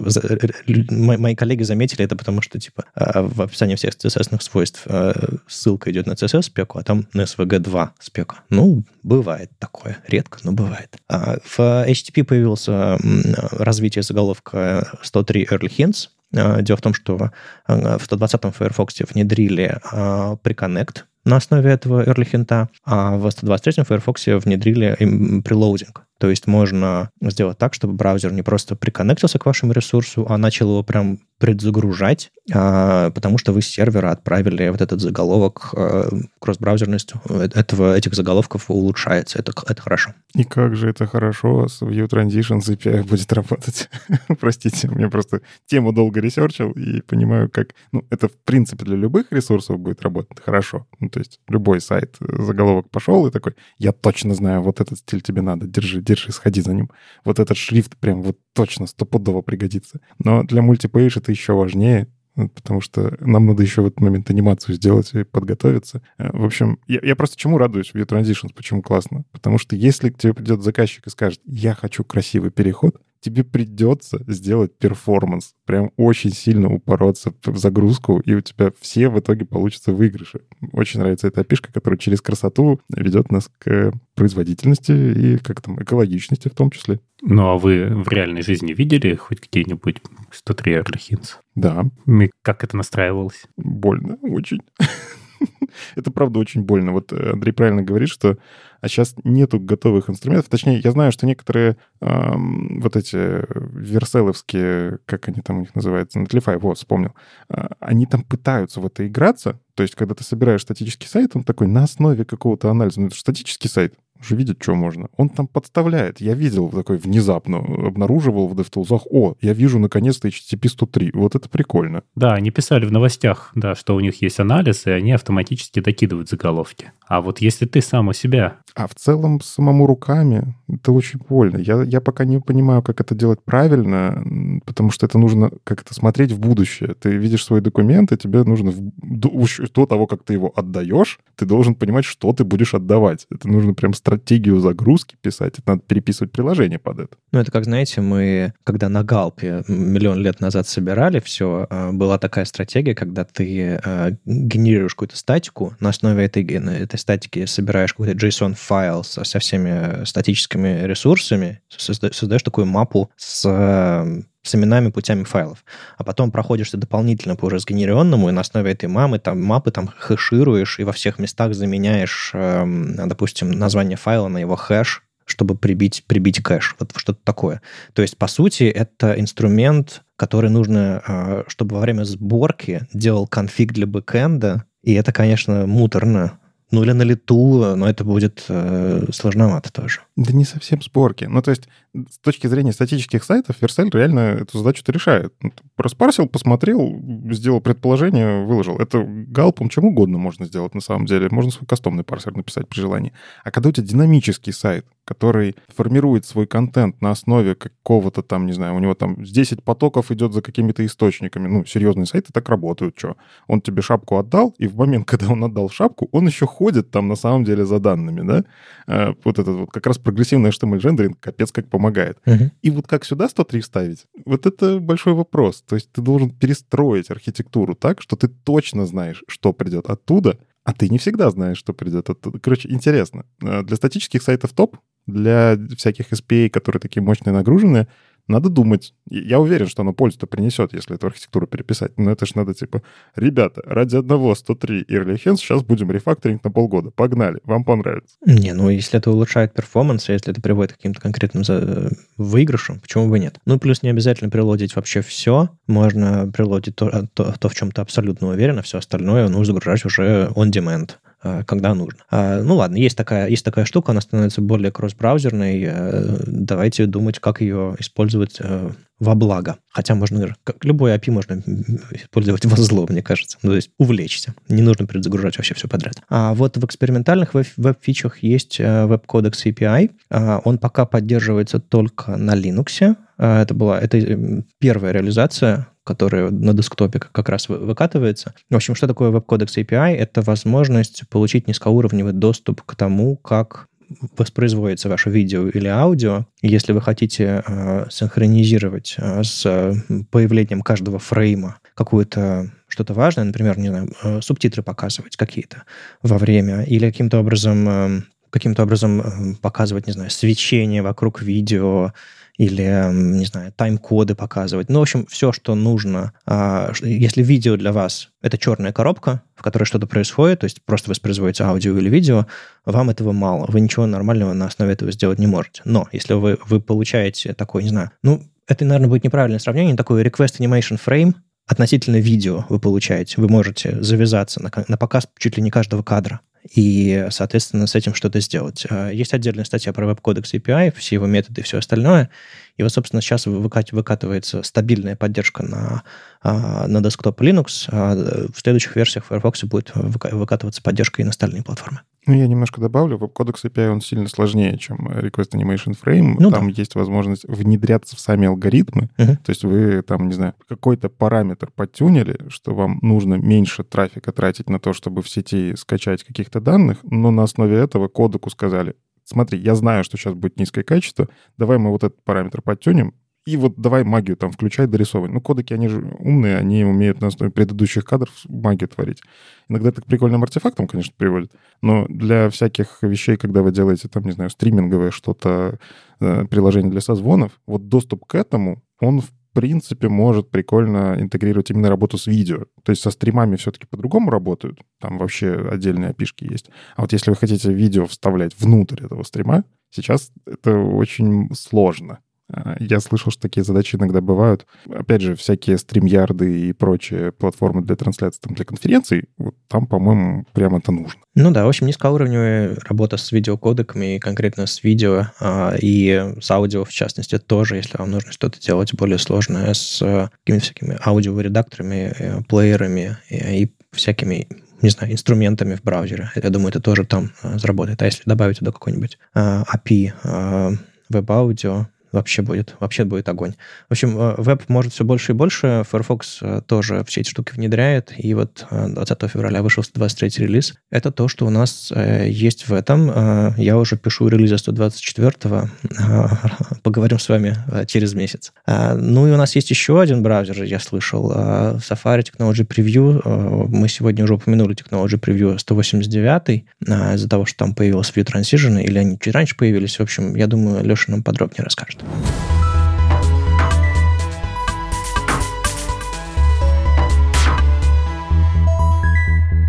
Ну да, ну как раз 189 э, вышел сейчас. Именно о нем говорим. Вот. И пока что, да, этот браузер еще с нами, пока что его не отменили полностью. А давайте поговорим, что же, что же там с ним происходит. А, это, на самом деле, совсем малюсенький релиз, потому что, ну, я думаю, они к 17.4 готовятся. Как, как вы помните, да, перед релизами они потихонечку сбавляют свои темпы. А ту самую функцию Light Dark а, включили, потому что реализация уже в Technology Preview была. А этим релизом они ее включают. Ну, в общем-то, все, что Никита рассказал, как она работает, она так и работает. А второе, что включили, это э, правило at rule starting style.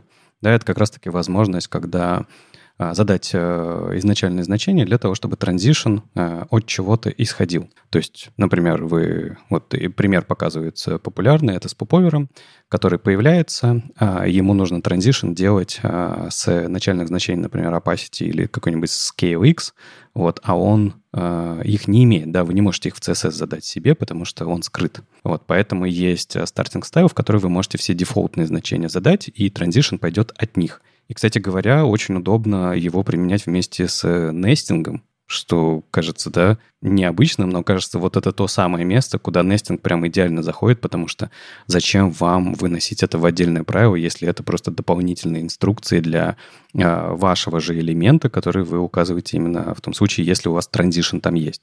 Идеально совмещаются. Вот, и на самом-то деле по фичам, если говорить это все, они продолжают выпиливать то, что вот они начали в предыдущем Technology Preview мы обратили внимание с Никитой, э, выпиливать какие-то старые, не знаю, псевдоклассы. Сейчас э, отменили все WebKit псевдоклассы, связанные с фуллскрином, с, да, с фуллскрином. Вот, потом отменили, кстати говоря, э, помните такое старое-старое, не как не по спеке значение WICH у Keyboard Event, но который, я думаю, все мы с вами использовали у себя. В общем, его тоже удаляют. Все, теперь только все по спеке.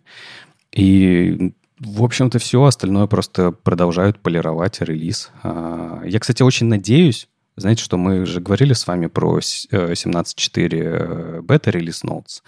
Я очень надеюсь, что вот те фичи, которые в Technology Preview они успели включить. Может быть, они их э, добьют до 17.4. Было бы неплохо, потому что, ну, все-таки, да, релизы у Safari э, продолжительные. Э, было бы неплохо, чтобы успели зашипить. Ну, еще немножко закинуть в эти, в эти релиз-ноуты рядом с ними, точнее. Тут э, на днях, э, по-моему, кто-то начал жаловаться на то, что fullscreen API выпилили его недавно запилили, его снова выпилили. То есть его еще не выпустили в стабильном релизе. Э, fullscreen API, ну, я имею в виду на, в мобильных браузерах, а, потому что на десктопе он давно работает. И э, там, короче, какие-то много багов, и его не факт, что зашипит 17.4, но посмотрим. Ну, погодите, тут же самое важное в этом релиз Notes. Починили Clonable. Теперь он не клониабли, клона, бля.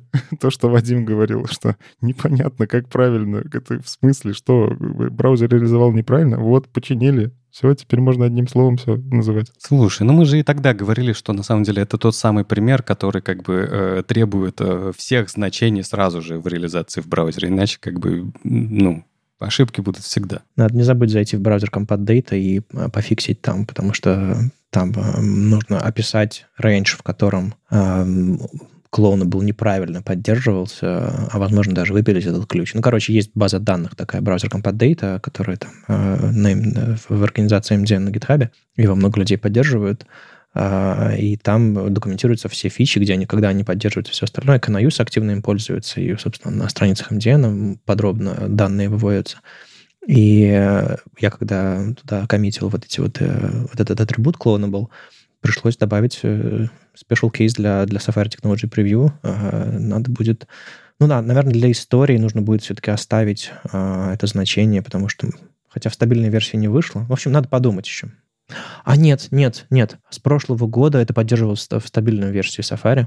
Как атрибут, по-моему, или что-то такое. То есть там да, да, да, то ли, то ли, то ли, то ли JS, JS ключ какой-то, то ли, то ли как, как, как атрибут. В общем, да, все-таки успела я не думаю, что много разработчиков успело такой код написать, но э, совершенно точно э, информация в, в, в BCD останется на эту тему.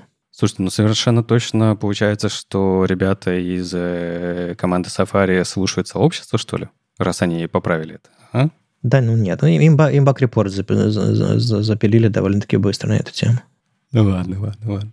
Ну, тогда давайте Никите хотя бы дадим слово, потому что он-то интересно еще принес. Принес не я, принес Брамус. Человек, который расковыривает опишки и делает какие-то невероятные вещи.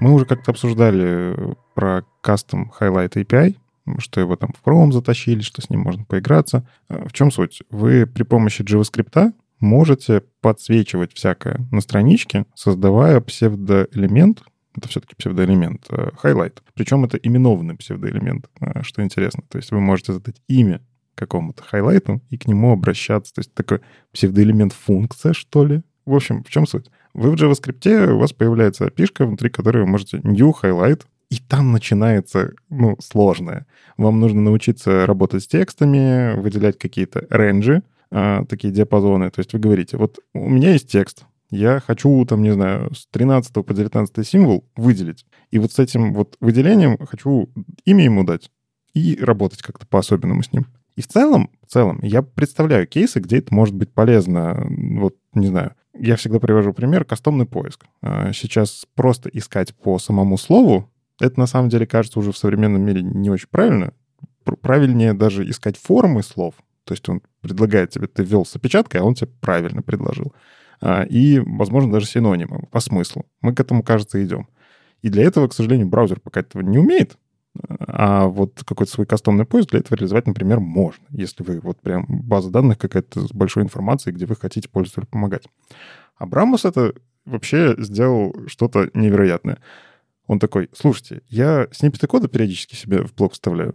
Ну и как бы у меня есть там библиотека Prism, которой пользуется куча блогеров. Она там в шоуре, кстати, интересно, что там Highlight.js, что-то такое обычно я себя вставляю. Ну, короче, есть куча библиотек, которые уже, в принципе, эту работу делают. А призм это разве не та самая библиотека, которую Лея Верол показывал? Да-да-да. Да, это она, это ее. Она, не, не, она уже, по-моему, активно не разрабатывает, но это она написала первую версию, много лет мейнтейнила. Угу.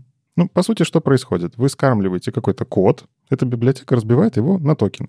То есть уже давно это она делает. Она разбивает его на какие-то спанчики, и эти спаны внутри, на них навешиваются классы, связанные с токенами, и каждому этому токену дается там какой-то стиль. Вот. Так что в целом, опять же, вы когда откроете статью Брамуса, вы увидите стилизацию, сделанную при помощи библиотеки Prism сначала. А он говорит, слушайте, мне эти спаны так бесят, а может попробовать кастом highlight API сделать, чтобы спанов не было? Я вот сейчас посмотрел на пример э, JavaScript кода у него в блоге, типа 2, 4, 6, 8, 10, 12, ну, в общем, 14 строк JS, и для его подсветки используется 77 спанов. Угу. Дофига. Ну а как иначе? Тебе же надо разукрасить э, огромное количество символов. Ну да, да, да. Каждую циферку, каждую буковку, наверное, каждое словечко, каждую точечку нужно обернуть, если вы... Ну, в зависимости от того, насколько у вас навороченная подсветка, а, нужно очень много HTML-элементов, да. Ну и в целом, на самом деле, проблема в блоге, наверное, не так сильно ощущается, потому что браузеры сейчас умеют не таким количеством. Мы как бы приложение запускаем, где там у тебя просто div div div div div div, div вложенный, и все равно работает нормально. И там... Не, ну рекомендации никуда не делись. Э, чем больше дом элементов у вас на странице, тем медленнее рендеринг.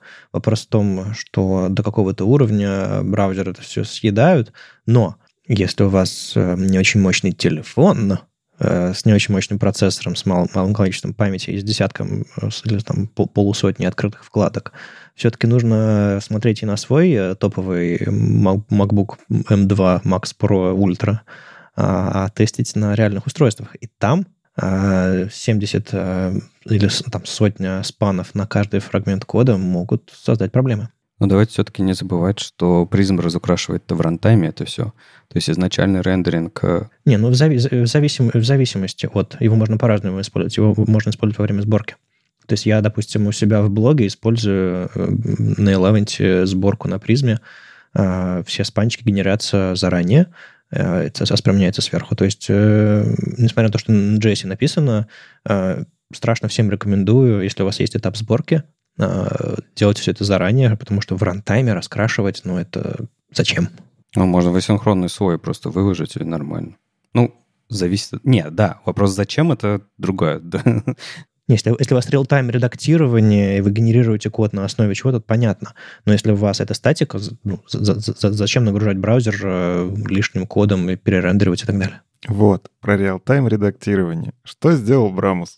Он сделал снипет кода, Э, ну, просто пре, код, внутри там какой-то текст, и он такой, content editable. Ну, что, что происходит в этот момент? Э, у меня тоже там, я расковыривал, нашел тут, да, надо правильно запомнить, как мастодон, тут Мариам Сюзан про то, что, а смотрите, со скопами и контент editable, каждый может делать демки прям CSS, который показывает CSS, вы его редактируете, и он тут же применяется. Да, вы, если что, стайлу можете дисплейблок поставить. Собственно, он вот приблизительно это и делает. Он делает display block, у него ставит content editable, и при помощи custom highlight API он его раскрашивает. То есть это не просто текстерия, внутри которой непонятно где что. Хотя, кстати, на самом деле, не знаю, мне иногда понятнее самому глазами посмотреть черный текст на белом фоне, чем то, что с современным синтаксисом абсолютно не справляется ни один парсер. Но это отдельная история. Но если старый синтаксис, то в целом что сделал Брамус? Он призм немножечко переработал, накрутил туда вот этого custom highlight API, и теперь не создается никакого спана, при этом ты одновременно редактируешь этот текст, и сразу все применяется. Я когда эту новость тоже там а, у себя в каналчиках постил, мне написали, а интересно посмотреть, как это в Code будет реализовано, как-нибудь с перформансом. Это улучшится, не улучшится, потому что по факту что делает VS? Он же рендерит. Он просто берет и делает HTML, с которым пытается быстро работать, CSS, вот это вот все. Ну и вы открываете какой-нибудь файлик на миллион строк. Что, вот будет, что лучше использовать, Custom Highlight API или вот эти много спанов? И, к сожалению, на данный момент не надо в VS Code, пожалуйста, Custom Highlight API. Это очень молодой API, он еще не оптимизированный. Bramus, в общем-то, сделал замеры и не, работает плохо. Ну, в смысле, он пр- прям делает замеры в performance и говорит, что чем больше у вас highlight ов, тем хуже это начинает работать. Тут есть нюанс с тем, что да, э, если мы говорим про вот эти всякие tokenizer ы, в чем отличие от классов? Да в целом-то ни в чем. Раньше мы токены делали класс, навешивали на спанчик. Сейчас мы делаем именованный highlight. И на него точно так же CSS на самом деле навешиваем стили. То есть CSS никуда не ушел. Все еще он есть. Разница в том, что в DOM е вы его не увидите, потому что это псевдоэлемент. Это, кстати, тоже странно, как это дебажить. Но вот интересно. А, performance падает. То есть он прям показывает примеры. К сожалению, всего очень не очень, но напомню, что совсем недавно эта API появилась, и в целом, глядя на то, как энтузиасты из мира DevRel а, ну, то есть с этой api больше всего играются деврелы браузеров. Я вот смотрю, они такие нарадоваться не могут. Божечки, как классно теперь демки-то делать. Но они, я думаю, в команды разработки принесут. Типа, ребят, у меня демка медленная, давайте. Хочу на конференцию прийти и всех удивить. Ну, тоже ж мотивация. Ну и в целом э, советую посмотреть эту статью с точки зрения как раз немножечко разочароваться в этой опишке, потому что я, конечно, так расписываю, классно, берете, все заменяете, красиво, чистенько.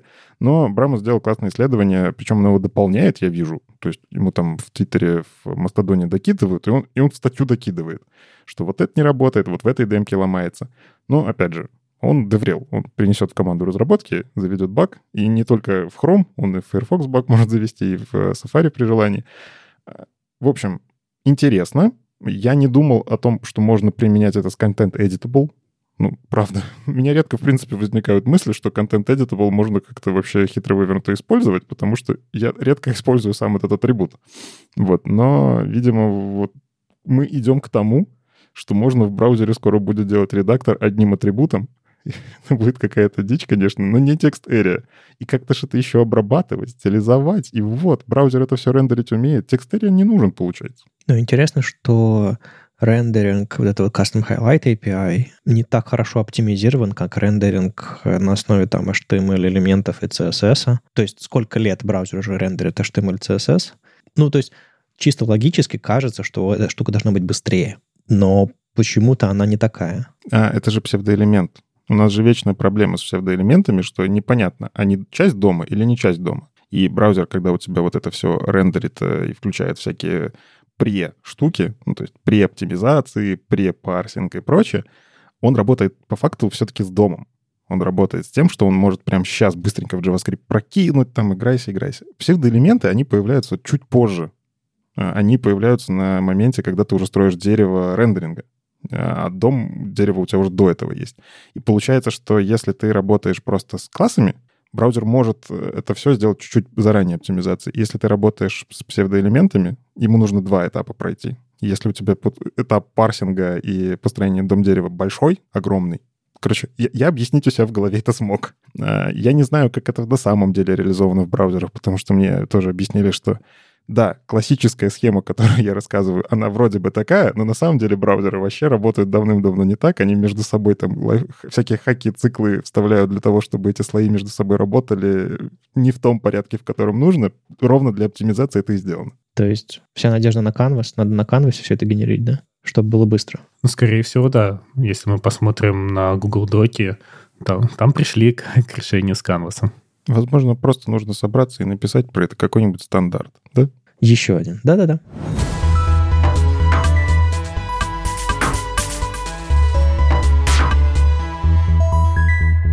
У нас есть хорошая история про, про разработку стандартов, э, и я в этот блок решил включить вообще все, что на эту тему было, разных мелочей, новостей и прочего.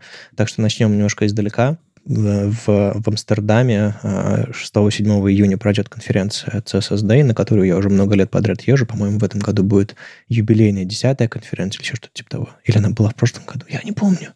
В общем, а, дело не в этом. Дело в том, что состав участников очень интересный на этой конференции. Я хотел обратить внимание, не знаю, можете вы, хотите туда поехать или нет, я там точно буду, а, но среди участников есть несколько знакомых лиц. Во-первых, э, у нас там будет Юлия Миоцен, наша соведущая, и она рассказывает про, про создание персонажа на CSS. Это сейчас главная мировая конференция по CSS. И там будет наша, наша соведущая Юля, так что страшно ее поздравляем с этим фактом. И если вы еще сомневались, ехать туда или нет, э, если у вас есть возможность, билеты все еще продаются. Не дешевые, но оно того стоит, правда. Главная конференция по CSS в мире, туда съезжаются все, все, все, все, все. Там будут там Кевин Павел, э, Джош Камю, Табаткинс, э, Рэйчел Эндрю, Мириам Сюзанна из знакомых, возможно, вам лиц. И, кстати, еще Рома Комаров. Да, еще один, еще один человек, который много раз появлялся у нас в подкасте, вы, вы могли его видеть. А, мы, мы с ним сто лет назад работали, и э, он последние годы настолько активно занялся всякими CSS и прочими э, свежими новыми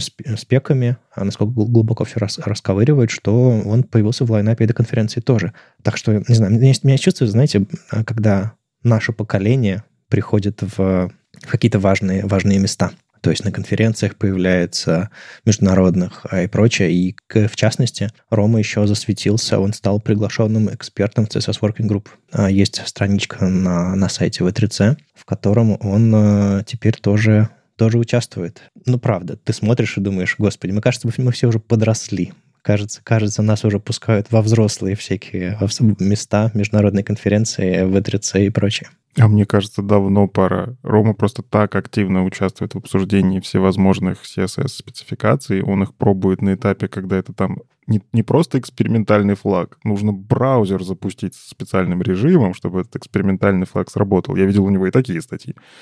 ну, то есть он, правда, очень сильно копает и приносит супер крутые фидбэки на гитхабе. Я, же их тоже почитываю. Но я почитываю, а человек пишет. Вот, поэтому мне кажется, это такое надо было просто дождаться, когда это случится. Это еще раз подсвечивает, что если активно участвовать, вас заметят. Ну, то есть, э, если вы хотите повлиять на индустрию, нужно просто начать это делать, и рано или поздно вас пригласят. Типа, ну, ты так уже работу это делаешь. Давай уже это, вот тебе лейбл, что теперь ты это делаешь официально.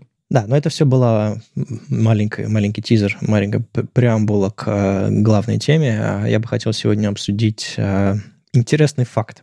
А, тоже принесло из разных чатов, из разных там а, соцсетей, что я как-то не обратил внимания, но когда Safari в прошлом году, по-моему, это в прошлом году еще произошло, предложили input type checkbox с атрибутом switch, который делает тот самый тоглер в стиле iOS, когда у вас э, знаю, ручка крутится влево-вправо, ездит по такой по такому желобу, и вы получаете тот самый тоглер, который так любят дизайнеры, которые так любят вообще современные интерфейсы. То есть мы апгрейдим существующий элемент input, э, input type checkbox в, в тоглер который на самом... Чекбокс на самом деле тоглером не является, но это такое прогрессивное улучшение для старых браузеров хорошо, потому что они отрендерят чекбоксы, а не тоглеры. А, в общем, WebKit это предложил, реализовал, и сейчас это уже есть в бете 17.4, насколько я знаю, а, и ну, в Technology Preview уже давно есть. И кажется, они собираются это зашипить. Но есть нюанс. А, когда Safari все это предложили в июле 2023 года, добавление в спеку, все было классно. Но есть нюансик. Это pull request все еще не смержили. И в HTML-спеке все еще нет атрибута switch у input type uh, checkbox. И мы, uh, возможно, если они будут не очень аккуратные и внимательные, мы, возможно, мы получим нестандартное поведение в браузере, зашипленное стабильно, стандартно, а, хотя другие браузеры еще на эту тему не высказались, насколько я знаю. А, плюс а, в спеку все это не вмержили, и я не знаю, хорошее ли это поведение, не обсудив что-то до конца, получить вот такую вот функциональность. На самом деле, когда мы обсуждали это в первый раз, это было как раз Э, с Никитой, да, получается, в декабре, в 401 выпуске. А, мы тоже вспоминали, что есть, во-первых, и для OpenUI Switch Proposal, и они как будто бы шли параллельные истории. Но если говорить про спеку, то обсуждение это велось с 2018 года. Это довольно длинное обсуждение. Э, оно на самом деле свелось к примерно той реализации, которая сейчас происходит, просто для того, чтобы а, не выпускать новых компонентов и не ломать, а, то есть что это, что это прогрессивное улучшение. Ну, тут атрибут switch не работает, ну и нормально он работает как обычный чекбокс. А, в этом идея и была. проблема в том, проблема, почему это не а, замерджили в э, спеку, насколько я знаю, потому что это нужно поддержать в CSS-спеке. И а, обсуждение для CSS-спеки появилось только в этом году. А, оно сейчас идет активно, и как раз-таки там обсуждают, условно, какие должны появиться псевдо-классы, а, псевдоэлементы для того, чтобы это было возможно нормально красить. А, но да, э, это тот случай, когда Apple ведет себя эм, как Chrome, и шипит это вперед паровоза, ну да. Тут есть большой нюанс, который я, кстати, в дискуссиях видел по факту это не прогрессивное улучшение, а это немножечко деградация. Потому что у чекбокса он три стоит. Ну да. У него есть состояние checked, unchecked и неопределенное состояние, когда он там квадратиком вот это все рисует. И это, это редко кто использует, потому что это очень тяжело сделать самому в HTML. как бы тебе нужно в JavaScript зайти, выбрать там, поставить это состояние. Но я это в интерфейсах использовал, потому что ну, в целом, опять же, если вы дерево там рисуете, вы хотите выбрать, что выбрано не все дерево, а выбраны какие-то кусочки. Вот квадратик рисуем, и более-менее пользователь понимает. А вот с этим свечом я видел, что в дискуссиях, а непонятно, что делать, потому что нативный элемент, он имеет состояние disabled, это не неопределенное состояние, это именно disabled. Есть состояние включен, есть состояние выключен. А посерединке как этот тоглер поставить? Никак. Его и в механике вроде не должно так работать. Что делать? Ну вот это одна из проблем Тоглера э, и чекбокса, что э, действительно это два разных элемента, по сути. Они должны по-разному себя вести. И что интересно, э, чекбокс по своей модели поведения не должен приводить к, к какому-то действию сразу же. То есть представьте себе форму. Вы поставили чекбокс, хорошо, а потом отправили форму. Вот для чего его придумали. То есть вы что-то пометили, а потом сделали действие отдельно. Когда вы используете чекбокс для того, чтобы что-то включить или выключить, вы э, имитируете тоглер. Тоглер на самом деле должен тут же, как нажатая кнопка, по сути, тут же что-то вызывать. И чекбокс таким образом э, не, не подходит э, изначально по по своим, по своим задачам. То, что сегодня разработчики ага, используют, э, прям вот реальный чекбокс рендерит на странице, вставляет input type чекбокс и вызывает какое-то действие в выкл, на мой взгляд, это ну, неожидаемое и немножко странное поведение. И я понимаю, почему э, хотят поверх него нарисовать другой интерфейс, в виде тоглера, который ездит вправо-влево, который тут же включает-выключает. Но в основе это все равно лежит input type checkbox, который э, выз, будет вызывать, э, ну, не знаю, неож, неожид, неожиданное поведение. Не знаю, я с тобой не согласен, потому что сам элемент, что чекбокс, что switch э, и в спеке, и по факту не вызывает никаких действий, кроме тех действий, которые ты опишешь. Если ты описываешь действия, да, ты уже их описываешь точно так же, как для чекбокса, точно так же, как для свеча. Это как бы твое UI-решение, а это просто э, компонент, то есть сам по себе, еще раз, switch, передвигаясь влево-вправо, а не совершает никакого действия, он просто тебе иллюстрирует, а включен там какая-нибудь... Давай, настройка. Обычная настройка в вебе, а, у тебя там десяток пунктов, и ты просто передвигаешь его туда-сюда. То, что ты его передвинул и не сохранил, не отправил форму на сервер, еще не значит, что он включился. Я говорю не про функциональность конкретных приложений, я говорю про интерфейсный паттерн. Дело в том, что э, раз, раз уж мы э, заговорили э, про... Ну и, собственно, я и принес эту тему, чтобы поговорить про разные имплементации, вернее, разные идеи. Если мы говорим про элемент switch, который предложили ребята из OpenUI на 8 дней позже, чем ребята предложили Эм, элемент э, чекбокса с, с атрибутом switch, э, они провели большое исследование, и в отличие от эм, ребят из веб-пакета, э, очень сильно аргументировали там очень много всяких, всяких подробностей. Ну, то есть как, как OpenUI целиком все это делает. У них на сайте OpenUI это такая организация, которая пытается эм, много лет уже добавить новые примитивы в, в веб-платформу, Э, из тех, что мы э, давным-давно используем, но пишем их снова, снова и снова и снова. Так вот, у них есть большое исследование, э, можно посмотреть на и картинки, и почитать текст. Это пока в виде pull request, она тоже, конечно, не смержена, но довольно-таки интересно. Так вот, если мы говорим про интерфейсный паттерн, то интерфейсный паттерн Toggler подразумевает действие, которое вы происходит прямо сейчас. То есть, грубо говоря, когда вы нажимаете на кнопку button, что-то должно произойти прямо сейчас. И тоглер — это скорее кнопка, у которой есть явное состояние, чем чекбокс, который вы э, нажали, а потом его применили. Ну как, э, опять же тебе скажу, что ты просто смотришь на какие-то конкретные э, UI э, экосистемы. Берем тот же самый macOS, заходим в любые настройки, заходим в любое место, видим там чекбоксы, которые приводят к прямому действию в тот момент, когда они нажаты или отжаты. Это, это не четкая наука, Леш. Нет такого, что типа есть, есть, есть закон, по которому что-то должно себя так вести или не должно так себя вести. Есть а, принципы применения. Так вот, если мы располагаем а, с одной стороны градиента а, чекбокс, а с другой стороны кнопку, то тоглер лежит ближе к кнопке, чем к чекбоксу, чаще всего. И поэтому именно в таком виде его и, его и собирались реализовывать. И то, что он его сейчас в Safari потенциально реализует поверх чекбокса, это, это сложность. Я хотел напомнить, что на вебе-то у нас и нету ничего мгновенного. Там происходит асинхронный процесс, и я даже встречал совсем странный паттерн, когда внутри чекбокса рисовали еще часики. Ты его как бы переключил, пошла вся эта синхронщина, рисуется кружочек, и если оно не сработало, он отщелкивается назад.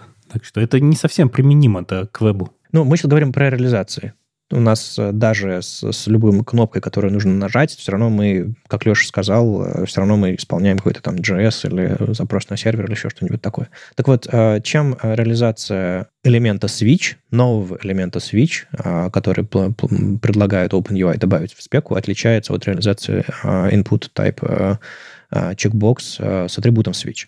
Дело в том, что э, в OpenUI предлагается сделать отдельный элемент switch, повторюсь, который по умолчанию рендерится как-то. То есть вы просто вставляете switch с открывающим тегом, закрывающим тегом, и у вас что-то появляется. Но вы можете его настраивать. Вы можете добавить, допустим, а, а, а, вы можете закинуть туда элемент трек, засунуть туда элемент toggled или untoggled, и туда тоже засунуть иконки, текст, еще что-то такое. Это все будет как-то рендериться.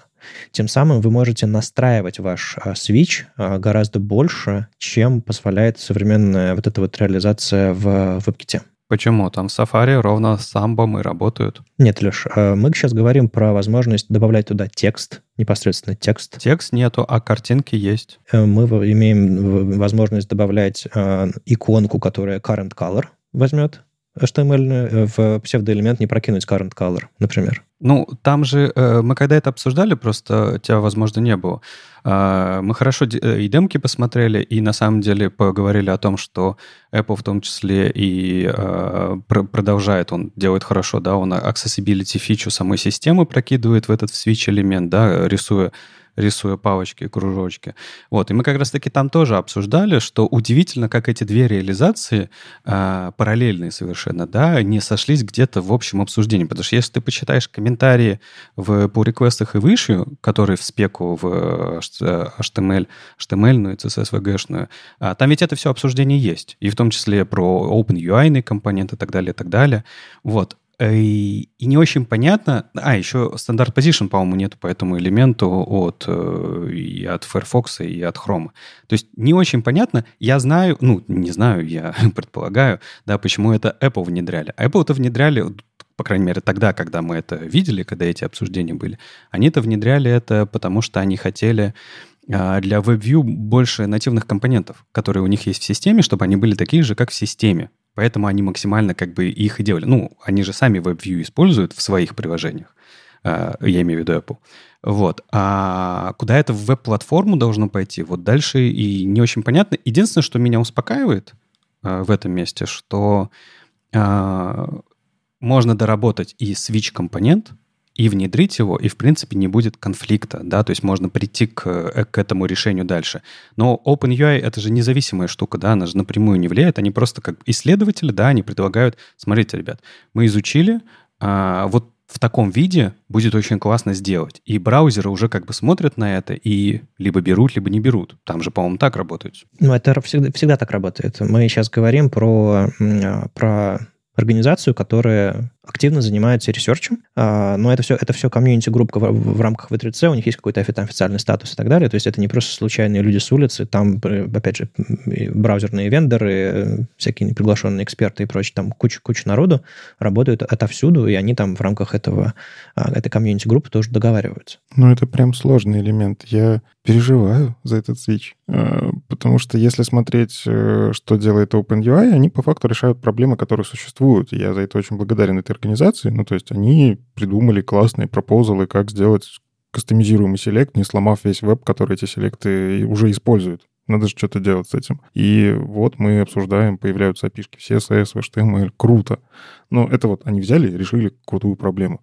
А Switch никогда проблемой не был еще. Мы не успели понять, что это проблема, потому что его пока нигде не реализовали. Но по-хорошему действительно надо продумать на будущее, как сделать так, чтобы разработчикам было что кастомизировать, потому что точно дизайнер придет, скажет, я хочу вот здесь вот, вот это, вот это, вот это. Уже есть какие-то элементы, реализованные в интерфейсах нативных, на них можно посмотреть. Но Андрей очень правильно говорит, нельзя сравнивать нативный и веб, потому что нативный работает по-другому, там синхронные вызовы, и даже если синхронные, они по-другому обрабатываются, а веб, он весь асинхронный. Поэтому чекбокс, вот ты вначале сказал очень правильно, ты ставишь чекбокс, ты еще ничего не сделал. Ты вот начнешь делать, когда ты нажмешь кнопку «Отправить», в этот момент пойдет асинхронщина, поэтому можно вот так его сделать. А как со свечом работать? Я вот почитал эти все дискуссии, и там тоже как будто сейчас пока понимания нету, поэтому, мне кажется, и зависло. Ну, на самом деле я хотел больше сфокусироваться на э, реализации этого элемента switch, потому что э, мы сейчас в том моменте находимся, когда браузерам, Chrome, Firefox нужно решить, какой из э, пропозалов, собственно, поддерживать и что внедрять. Потому что если сейчас э, Safari в свеженькой бете э, уже шипит, то, возможно, в стабильном релизе появится этот свич, и ну, браузерам уже придется то есть кто-то кто кому-то выкрутит руки за спиной, и придется внедрять для, для совместимости. А хотелось бы, чтобы все-таки по, по любви все было, понимаете, по дружбе, а, чтобы мы договорились и уже внедряли что-то. И, ну, я полагаю, что для WebKit и Safari это был какой-то маркетинговый ход, мы внедрили новую фичу в веб-платформу, она, она визуальная, она красивая, она, она классная, она еще и соответствует дизайну, она пошла из этого UI-паттерна iOS-ного, и на macOS тоже появилась. Мне кажется, вот в этом есть часть их интереса, чтобы внедрить это первым, быстро и красиво. Они не писали об этом вообще нигде. То есть я бы тебя понял, если бы они это как-то пушили. От них вообще ноль комментариев. Не, ну это вопрос, вопрос имиджа. Когда выйдет там э, стабильная версия, я думаю, они об этом будут писать и хвастаться. Вопрос еще им, имиджа внутри всех этих стандартных организаций. Мы внедряем какие-то новые фичи, мы делаем что-то такое.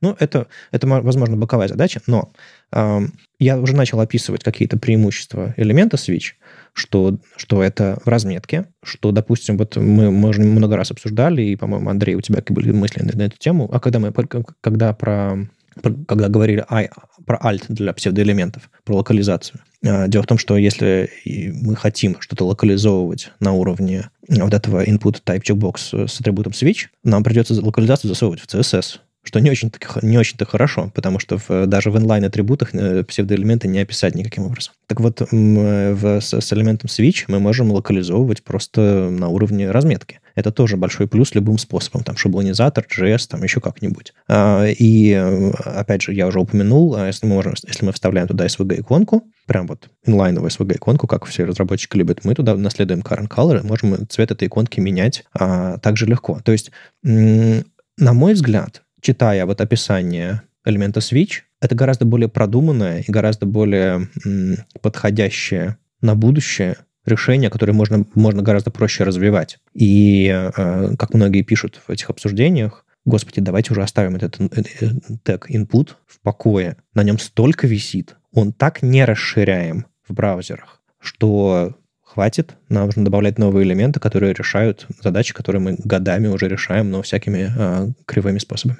Вот знаешь, я видел э, и в обсуждении историю, и нам, кстати, комментарии приносили к нашему выпуску про то, как собственно, локализация и вот эта вот вся история. А есть же вполне себе понятный шлюз между HTML и CSS — это дата-атрибуты, которые при помощи, при помощи функции atter можно прокидывать. И действительно, если там надо альтернативный текст вставить before, можно с атрибутами работать, потому что before, к счастью, поддерживает atter. Хотя тоже тут важно понимать, на какую, каком браузере вы работаете. Сейчас уже с этим проще, раньше было больно. Мне очень хочется, чтобы вот когда прорабатываются вот эти всякие спеки и пытаются вставлять контент про который надо сразу думать, что он, а он right to left, left to right, он на каком языке написан, как он будет подстраиваться под э, то, что переведена страница, не переведена. Короче, любой контент мне бы очень хотелось, чтобы он не пролазил в CSS от слова совсем. Не надо его туда пихать. CSS — это про стилизацию.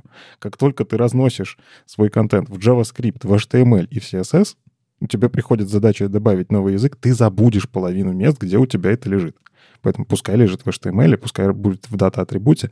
Но проблема в том, что атрибут, вот эта функция, она не работает во всем CSS, где бы мне хотелось. К сожалению, до сих пор очень много мест, где, я знаю, заведены вот issue, пожалуйста, ну сделайте, пускай атр прорастет сюда. Очень надо. И я даже, вот смотрите, я у вас в браузере код нашел, куда можно вставить эту функцию. Пожалуйста, вот сюда добавьте вызов. Очень вас прошу. Ну, как вы видите, фича сложная, и если мы идем через э, внедрение ее через существующие элементы, через псевдоклассы, там, thumb и track, по-моему, э, то, что предлагает Safari делать, тут начинается много вопросов, связанных с тем, с тем что можно псевдоэлементом, что нельзя псевдоэлементом, когда псевдоэлементов до, достучаться из JavaScript, как работает вот это вот э, э, считывание функции attr в CSS и так далее, вам нужно прокидывать текст внутрь CSS, чтобы его отрендерить, это так себе на самом деле, развлечение, учитывая, что потом до него и не добраться, до этого псевдоэлемента из JavaScript. Короче, сложно. И мне очень э, нравится идея, что если прям вот очень сильно Safari или WebKit хочется, ну, зашибте, всем остальным браузерам, видимо, придется тоже потратить на это время, но потом давайте сделаем хорошо. Но я бы все-таки предпочел, чтобы мы чуть-чуть подождали и внедрили это все э, как switch, но это просто займет больше времени. А, эта реализация а, внутри а, WebKit, которая сейчас уже в бетах есть, она гораздо более дешевая, она чуть проще. Я думаю, браузерам сравнительно легко будет ее сделать. Но если мы можем с самого начала сделать лучше, почему бы нет? Странно, что мы не договорились на более адекватную реализацию, на мой взгляд, которая позволит лучше стилизовать и настраивать и в будущем развивать этот элемент. Потому что, ну, условно, если мы захотим развить поведение input type checkbox э, со, со свечом, что нам нужно будет делать? Добавлять новые псевдоэлементы, какие-то новые механизмы, добавлять взаимодействие HTML, CSS и так далее. Если мы хотим развивать э, имплементацию элемента switch, мы просто добавляем новые теги внутрь. Более того, мы туда вставляем любые наши теги. Одно из преимуществ всех этих новых классных спек а, от OpenUI, что когда вы, нам показывают какой-нибудь select кастомный новый, нам показывают встроенный элемент, там, select меню или как он сейчас называется, я уже забыл, а потом во всех демках мы смотрим и видим, что внутри этого селекта меню куча дивов, спанов, чего угодно. То есть мы можем добавлять кучу оберток во все эти элементы. А сейчас нам нынешняя реализация input type checkbox со свечом говорит, вот вам два псевдоэлемента, развлекайтесь, ребята. Обертку добавить, добавить еще что-то такое дополнительное? Нет. Все, что может, все, что может э, псевдоэлемент со, со, со, со свойством контент, то и делайте. Все остальное нельзя. И вот это вот мне больше всего в, этом, в этой реализации нравится. Это просто HTML-теги, в которые можно заворачивать другие HTML-теги, и внутрь вставлять третьи HTML-теги, и классы расставлять, и все остальное. И стилизовать, как вам удобно. Вот это, на мой взгляд, будущее интерфейсных элементов внутри HTML. И мне бы хотелось, чтобы мы по, этой пути, по этому пути пошли, даже по пути сделав небольшую остановку на input type э, checkbox э, switch.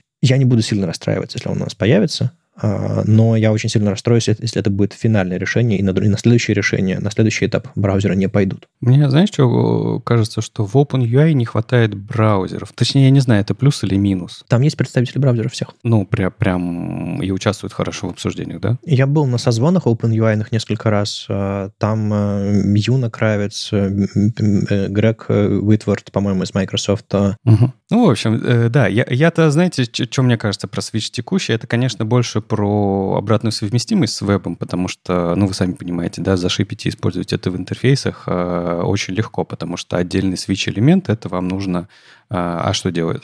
Отвечать себе на вопрос, да, что делать с предыдущими браузерами. А вам нужно для нее шипить какую-то поддержку для предыдущих браузеров, где switch не работает, потому что... Слушай, ну, гриды, а что делать с предыдущими браузерами? Да ничего, ждать, ждать пока можно будет использовать. Да, надо ждать много год, э, лет. А Switch, например, реализация, ну, я думаю, во многих UI-системах а, есть Switch-элемент, который а, на CSS сделан, правильно же?